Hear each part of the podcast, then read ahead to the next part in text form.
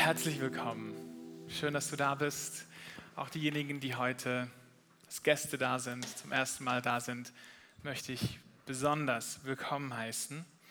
Wir sind in der Themenreihe Himmel auf Erden. Es ist Teil unseres Jubeljahres. Wir feiern immer noch unser 50-jähriges Bestehen als Kirche und haben unterschiedlichste Themen. Und zum Ende des Jahres beschäftigen wir uns damit, wie Himmel auf Erden sein kann. Das ist nämlich die Botschaft, die Jesus hatte, als er gepredigt hat. Es war immer, das Reich Gottes ist nah herbeigekommen.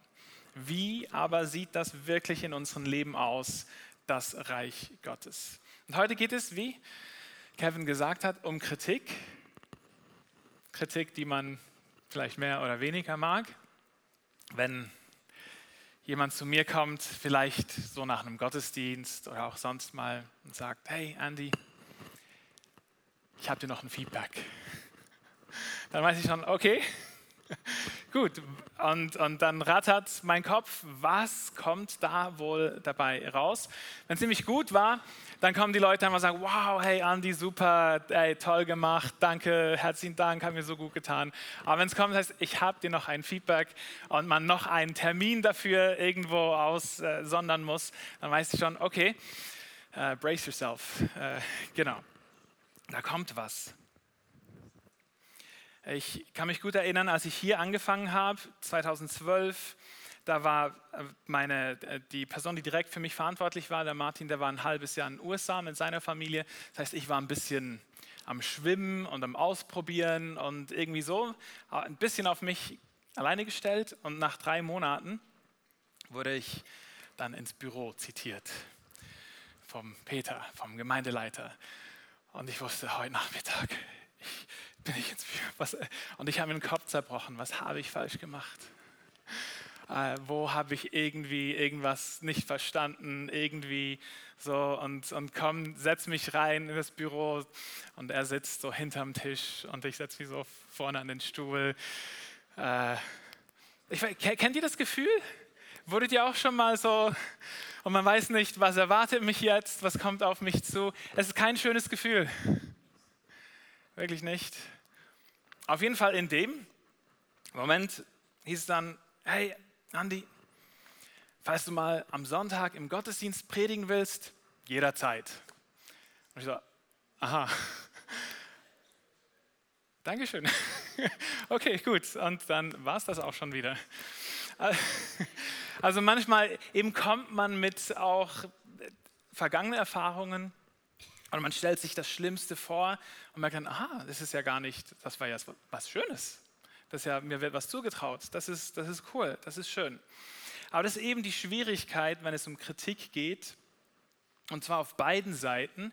Ich rede jetzt vom Empfangenden, aber es ist ja auch eine Herausforderung, wenn wir Dinge sehen im Leben von anderen, wie, wie geben wir ihnen ein gutes und konstruktives Feedback? Wie helfen wir anderen Menschen, wenn wir etwas sehen?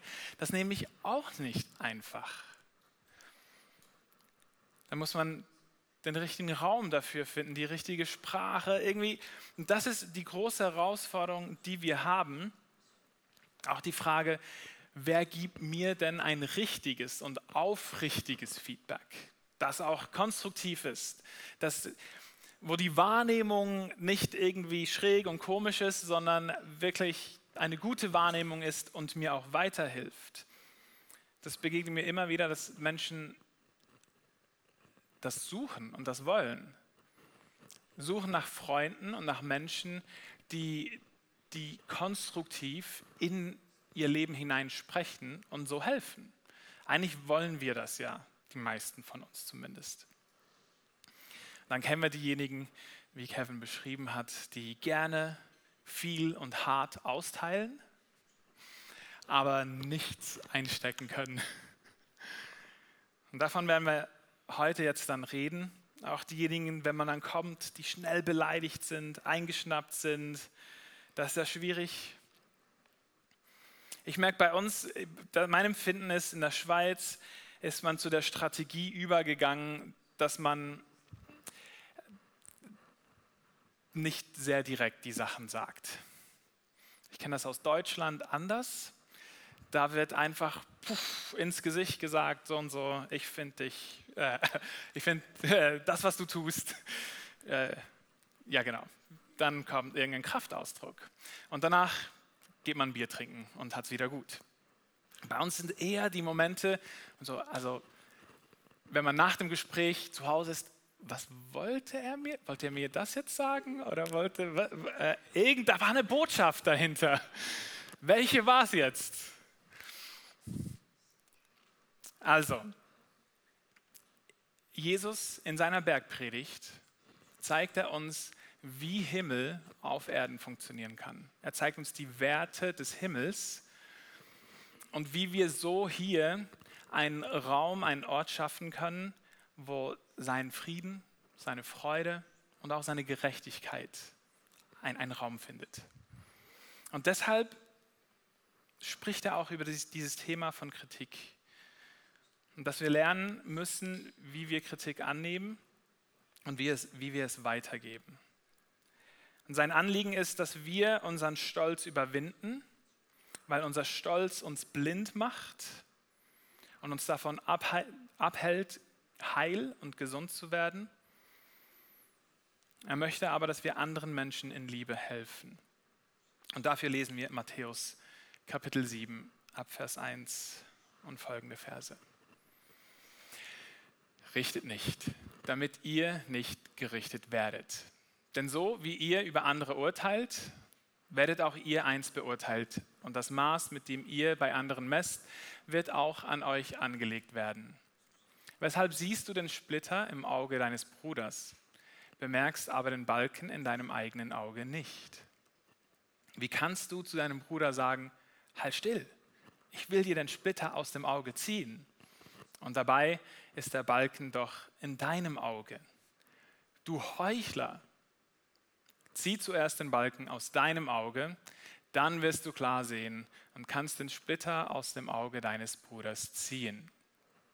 Gebt das Heilige nicht den Hunden und werft eure Perlen nicht vor die Schweine. Die trampeln doch nur auf ihnen herum und versuchen dann, euch selbst in Stücke zu reißen. Jesus spricht also hier über Kritik annehmen und Kritik weitergeben. Ich habe heute zwei sehr einfache Punkte.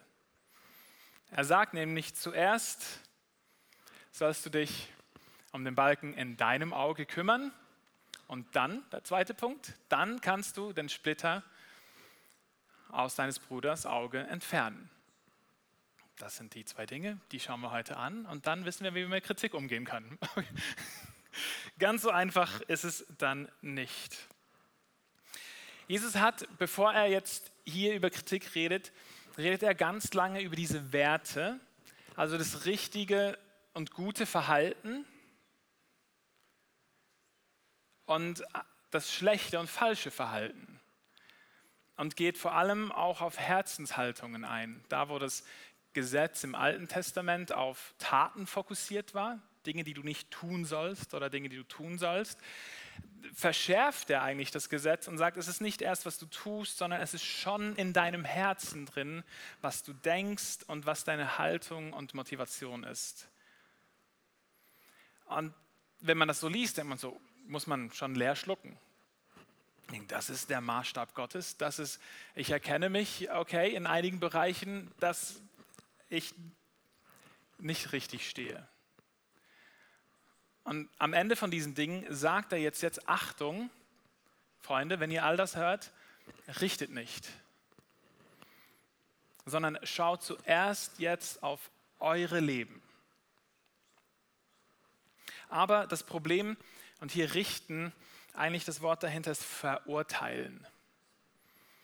Das Problem ist eigentlich nicht eine Diagnose zu stellen, sondern das Problem ist, dass die Kritik nicht zuerst auf sich selbst angewandt wird. Eine Kritik, welche dann so pingelig auf andere übertragen wird. Und deshalb spricht er dann von Heuchler. So, wenn eben jemand so mit einem Balken im Auge rumläuft. sagt, hey, ich sehe da bei dir einen Splitter. Kann ich den mal rausnehmen? Das Problem ist dann, man kommt ja nicht mal dazu und man sieht es nicht richtig und dann haut man den anderen vielleicht noch an den Kopf, wenn man das versuchen will. Sagt, das sind die Heuchler. Und keiner mag Heuchler. Von denen haben wir einige.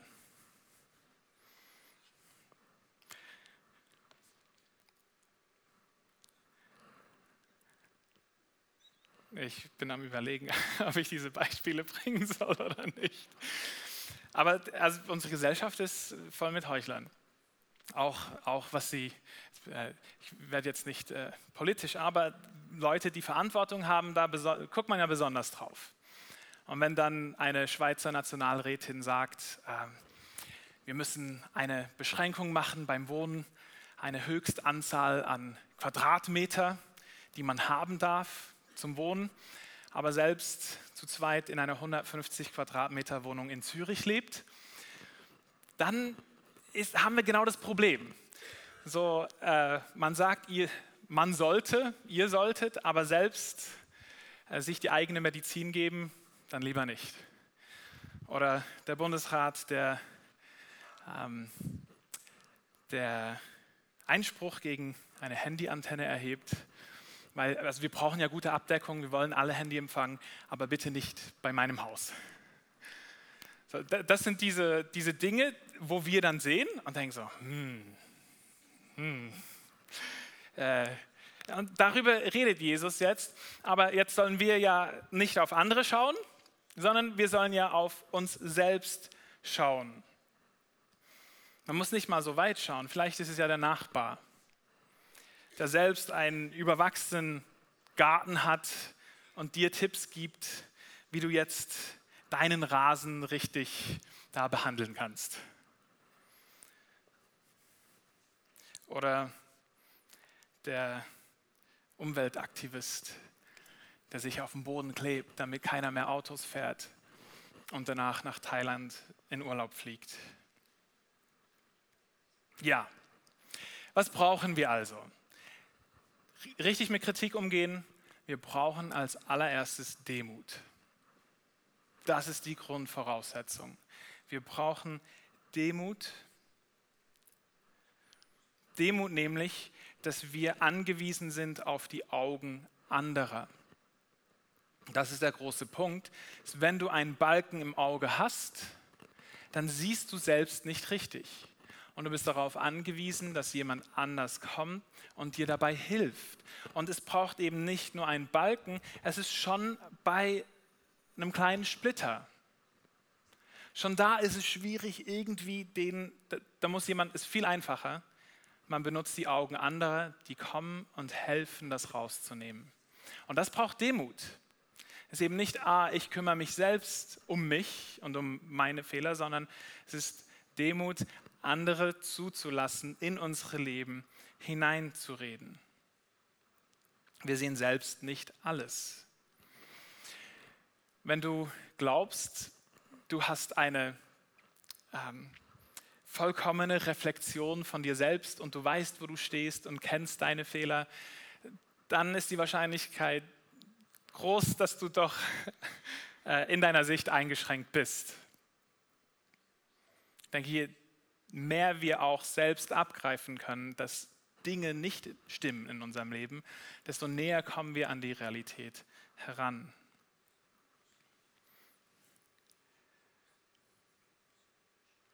Also, was ist jetzt dieser Balken? Genau, worum geht's? Wenn jemand einen Balken im Auge hat, was ist das? Jesus spricht von richtigem und gutem Verhalten und von schlechtem und falschem Verhalten. Er redet also von Fehlverhalten in unserem Leben, entsprechend aber den Maßstäben Gottes. Also das heißt, in unserer Gesellschaft, in unserer Welt können Leute tun und lassen, was sie wollen. Man hat vielleicht unterschiedliche Maßstäbe. Leute sagen, ich finde, das ist jetzt richtig und das ist in Ordnung. Aber Jesus spricht hier von seinen Maßstäben, von den göttlichen Maßstäben, den Maßstäben des Himmels. Deshalb gibt es viele, die denken, oh, das ist ja gar kein Balken, das ist nicht schlimm, weil ich finde das in Ordnung. Ich mag den. Man gewinnt den lieb. Der Balken ist also Fehlverhalten. Die Bibel nennt es auch Sünde. Und das Problem bei diesem Balken ist, dass die Leute ihn sehen. Bei so einem kleinen Splitter, ja, da muss man schon ziemlich genau hinschauen. Da sieht man es so auf der Distanz sieht man es nicht, aber den Balken, so, den sieht man schon von weitem, den sieht man von ferne. Und das Besondere ist, ich, ich überlege mir das so, ein, ist ja sehr humorvoll, was Jesus hier erzählt. Stell dir vor, da läuft jemand einfach mit so einem Balken im Auge rum. Jeder sieht das. Und dann, ich würde mir die Frage stellen, sagen, also das muss ich dem ja nicht sagen. Der weiß es doch. Und ganz bestimmt haben viele andere ihn auch schon darauf aufmerksam gemacht, du, äh, du hast da was das ist das Bild, das Jesus gebraucht. Und für mich bedeutet das, dass Leute irgendwo aufgeben und, und dass es nicht mehr ein blinder Fleck ist, sondern es ist einfach, so bin ich.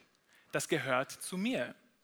Der Balken, dieses Fehlverhalten kann dann zu einer Identität werden. Man kann dann sagen, ja, das ist meiner. Und der gehört, und so bin ich halt. Ich sage halt, was mir gerade in den Sinn kommt. Ich bin halt nicht der zuverlässigste und Zeit und so, Pünktlichkeit ist nicht mein Ding. Das kann man über ganz, ganz viele Dinge dann sagen. Sagen, so bin ich. Halt nun mal, du musst mich annehmen, wie ich bin. Es kann zur eigenen Identität werden.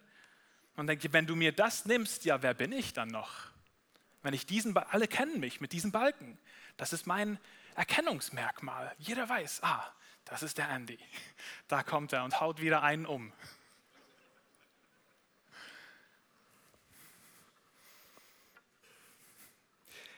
Wisst ihr was? Jesus nimmt dich an, wie du bist. Egal wie groß und dick dein Balken ist, er nimmt dich an. Ja, das ist richtig aber er lässt dich nicht so. Er will nicht, dass wir so bleiben, sondern er will gesund machen. Er will uns verändern. Und zwar in sein Bild, dass wir ihm immer ähnlicher werden. Ich habe mir dann überlegt, okay, einfach rein medizinisch das, das ist ja ist ein Bild. Ist ja un, also ich kann mir nicht vorstellen, wie so ein Balken in einem Kopf drin wäre und was das für Auswirkungen hätte dann auf Gehirn und Augen und all die Sachen.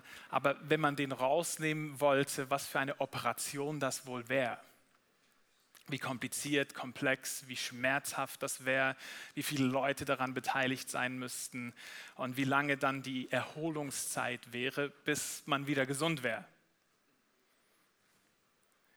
Und das ist auch so ein Punkt, ein Problem mit dem Balken, ist, je größer der ist, desto schwieriger ist es auch, den rauszunehmen. Und deshalb scheuen sich auch viele davor, sagen, pff, das ist aber ein heftiger Eingriff. Das mag ich gar nicht. Und dann müssen so viele daran beteiligt sein und kommt das gut. Und der Prozess, den das dann braucht, darauf will man gar nicht eingehen.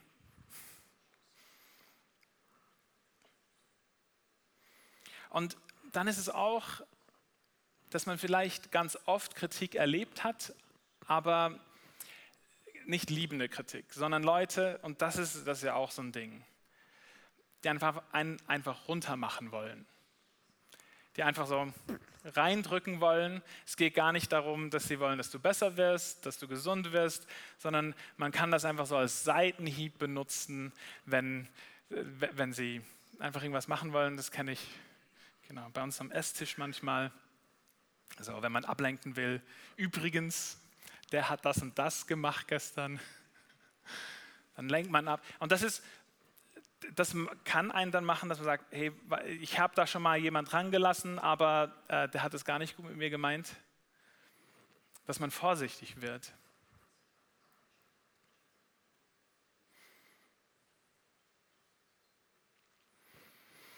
Also, zuerst den Balken aus dem eigenen Auge.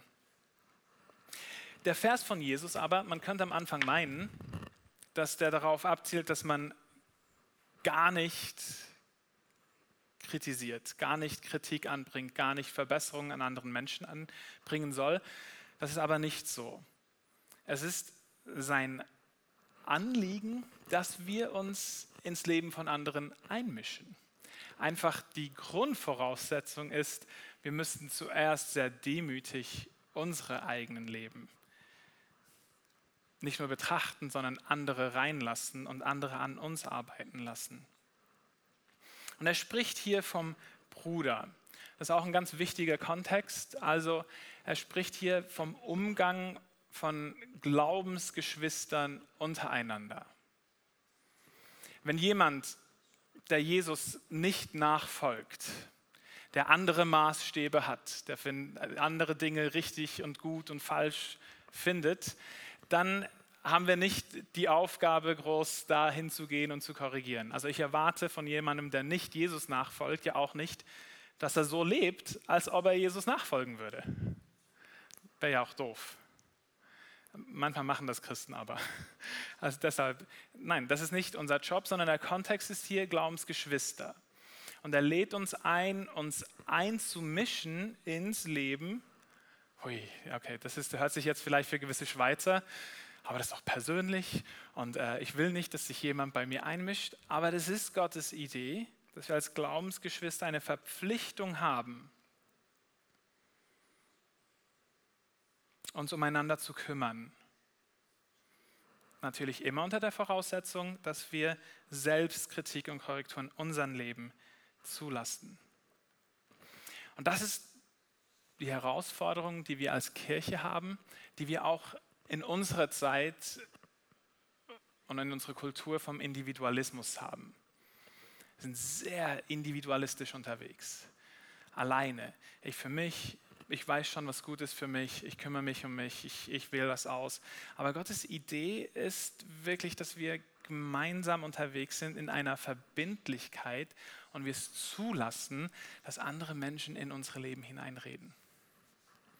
Und, und es gibt hier sogar wenn du hier sitzt und sagst, oh, das habe ich alles im Griff, dann gebe ich dir kurz die Königsklasse.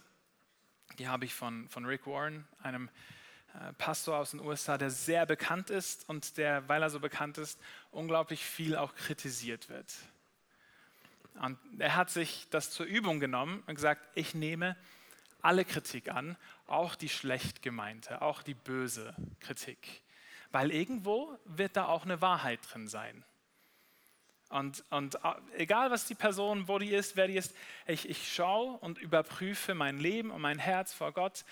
Was kann ich daraus nehmen? Was kann ich daraus lernen? Und so sagt er, so kann ich sogar von meinen Feinden lernen. Ich hoffe aber, dass wir als Glaubensgeschwister nicht feindlich miteinander unterwegs sind. Es ist aber Gottes Idee und deshalb ist es auch so schwierig, wenn wir nicht in verbindlicher Gemeinschaft sind, dass das wirklich auch geschehen kann. Wenn man nicht Teil einer Kirche ist. Und ich meine, man kann ja schon hier in den Gottesdienst kommen, Sonntag für Sonntag, aber wir sind ja so viele. Da geschieht nicht wirklich dieses Verbindliche, sondern es sind dann die Kleingruppen oder die Dienstgruppen, dort, wo man sich erlebt und wo gewisse Reibung entsteht, Dort sieht man dann hinein ins Leben von anderen. Und ich wünsche mir bei uns eine Kultur, wo wir hinschauen. Nicht eine, wo man wegschaut. Und das ist, das ist dieses schweizerische Ding. So, ah, ich habe es jetzt gar nicht gesehen oder das ist bestimmt nicht so, wie ich das gesehen habe. Und ich, ich wünsche mir, dass wir miteinander hinschauen und einander helfen. Oft haben eben gerade diejenigen, die reden dürften, die Tendenz zu schweigen.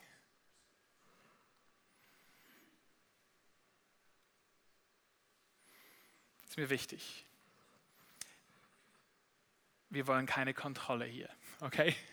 Das ist mir wichtig, weil ich weiß, das ist so, das ist so ein Ding. Es geht nicht um Kontrolle. Es geht nicht um Big Brother sondern es geht darum, dass wir einander so sehr lieben, dass wir aufeinander achten. Dass wir einander so wichtig sind, dass wir nicht wegschauen, wenn etwas komisch läuft. Und dieses Thema finden wir nicht nur jetzt in der Bergpredigt bei Jesus, sondern diese Aufgabe der Kirche finden wir immer wieder in ganz unterschiedlichen Textstellen. Und eine andere möchte ich euch gerne dazu vorlesen, aus Galater Kapitel 6, Verse 1 bis 5. Geschwister, wenn sich jemand zu einem Fehltritt verleiten lässt, sollt ihr, die ihr euch von Gottes Geist führen lasst, ihm voll Nachsicht wieder zurechthelfen. Dabei muss aber jeder von euch auf sich selbst acht geben, damit er nicht auch in Versuchung gerät. Helft einander, eure Lasten zu tragen. Auf diese Weise werdet ihr das Gesetz erfüllen, das Christus uns gegeben hat. Wer sich jedoch einbildet, er sei etwas Besonderes, obwohl er in Wirklichkeit nichts ist, der belügt sich selbst. Vielmehr soll jeder sein eigenes Tun überprüfen. Dann kann er sich mit dem rühmen, was er selbst tut. Man muss sich nicht mit anderen vergleichen. Jeder hat nämlich seine ganz persönliche Last zu tragen. Hier finden wir also diese Anwendung, die an diese Kirche geschrieben wird, von dem, was Jesus sagt. Und wir haben hier wieder sehr differenziert diese beiden Seiten, dass wir eine Eigenverantwortung haben. Die Eigenverantwortung auf uns zu schauen und Korrektur und Kritik zuzulassen. Wir haben aber auch eine kollektive Verantwortung für den anderen. Und er sagt hier, erst dann, wenn wir auch auf den anderen Acht geben, und dieses Acht geben, das ist, das ist hier so schön, voll Nachsicht sollen wir helfen. Das heißt also, wenn wir demütig Kritik empfangen können, dann können wir sie auch barmherzig weitergeben. Wir wollen die Kritik demütig empfangen und danach können wir sie barmherzig weitergeben. Und das ist auch unsere Verantwortung. Und erst wenn wir das tun, heißt es hier, erfüllen wir das Gesetz Christi. Was ist denn das Gesetz Christi? Jesus hat gesagt, am Ende seines Lebens, ein neues Gebot gebe ich euch. Liebt einander, wie ich euch geliebt habe. Wenn wir also von Liebe reden, und Liebe, da haben wir ganz viele Definitionen und Dinge in unserem Kopf drin. Liebe hier per Definition ist, ich lasse demütig zu, dass andere in mein Leben korrigierend hineinwirken dürfen. Und voller Nachsicht und Barmherzigkeit gehe ich auch hin und trage die Lasten anderer und helfe ihnen. Und das ist ja das Unangenehme. Also ich erlebe das so für mich persönlich. Ich finde das kostet, mir kostet das Überwindung. Überwindung hinzugehen und etwas vielleicht zu konfrontieren, anzusprechen, zu sagen, du, du hast da diesen Balken, wärst nicht mal dran. Wie könnten wir das zusammen angehen? Das kostet Überwindung, aber das ist eben per Definition hier Liebe. Gott hat sich die Kirche also so ausgedacht, dass unperfekte, fehlbare, unsichere Menschen dazu berufen sind, sich gegenseitig umeinander zu kümmern. Was für ein tolles Bild von Kirche.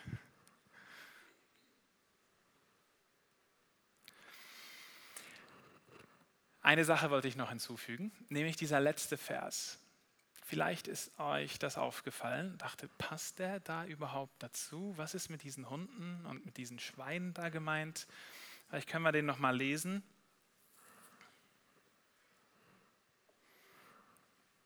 Der letzte Vers, Vers 5, äh, nicht Galater, sondern Matthäus.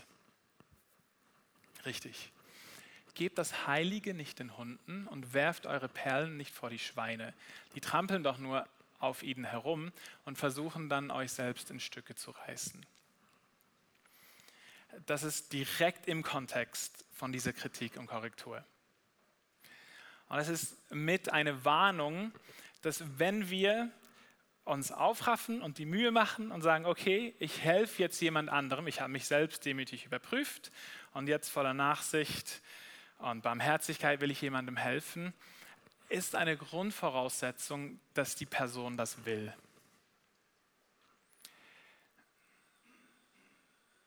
Man kann nämlich diesen Aufwand, man kann sehr viel Aufwand betreiben, man kann sehr viel Betreuung leisten, man kann viel Zeit und Energie in eine Person investieren. Wenn sie es aber nicht will, dann, dann läuft eh nichts.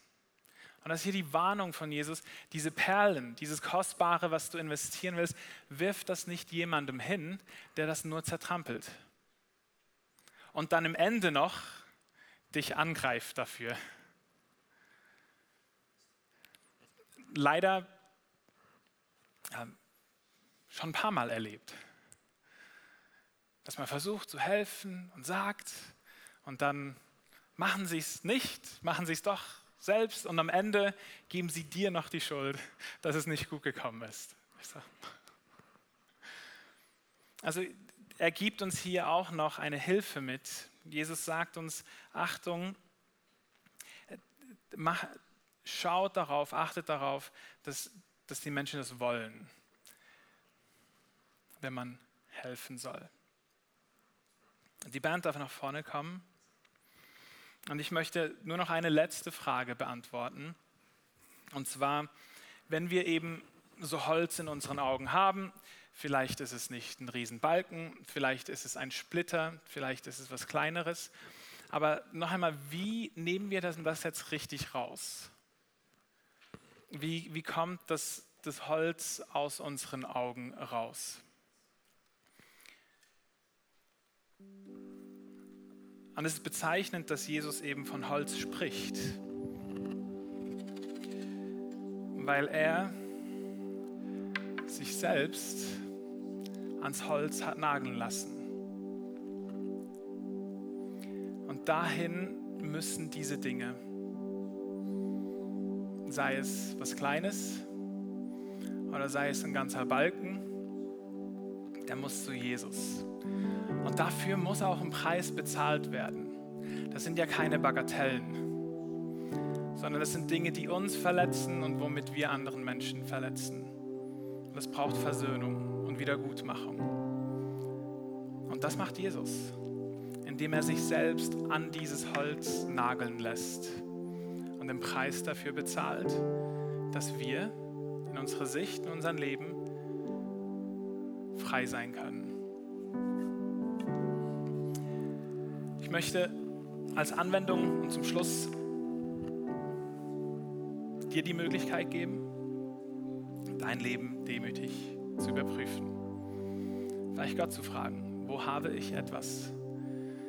Und vielleicht diese Woche jemand anderen, den du vertraust, in deinem Leben zu fragen, siehst du etwas in meinem Leben? Und dann diese Sache Jesus zu bringen dafür ist er gekommen, dass wir sehen dürfen, was er sieht. Ich bete dafür und dann werden wir noch in ein Lied gehen, bevor wir den Gottesdienst abschließen.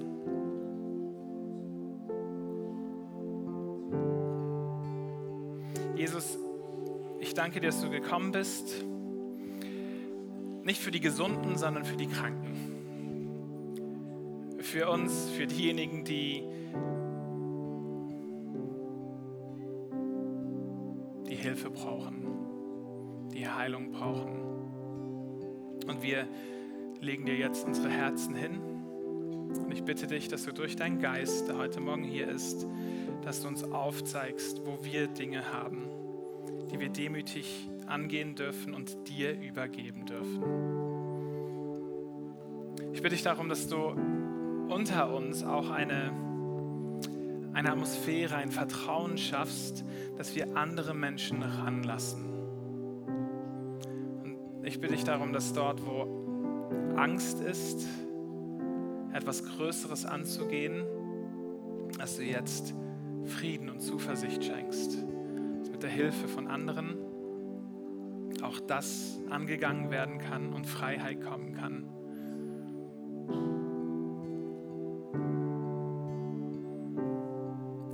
Bete für uns als Kirche, dass du uns zu einem Raum machst, wo wir uns so sehr lieben, dass wir hinschauen und dass wir einander helfen. Amen.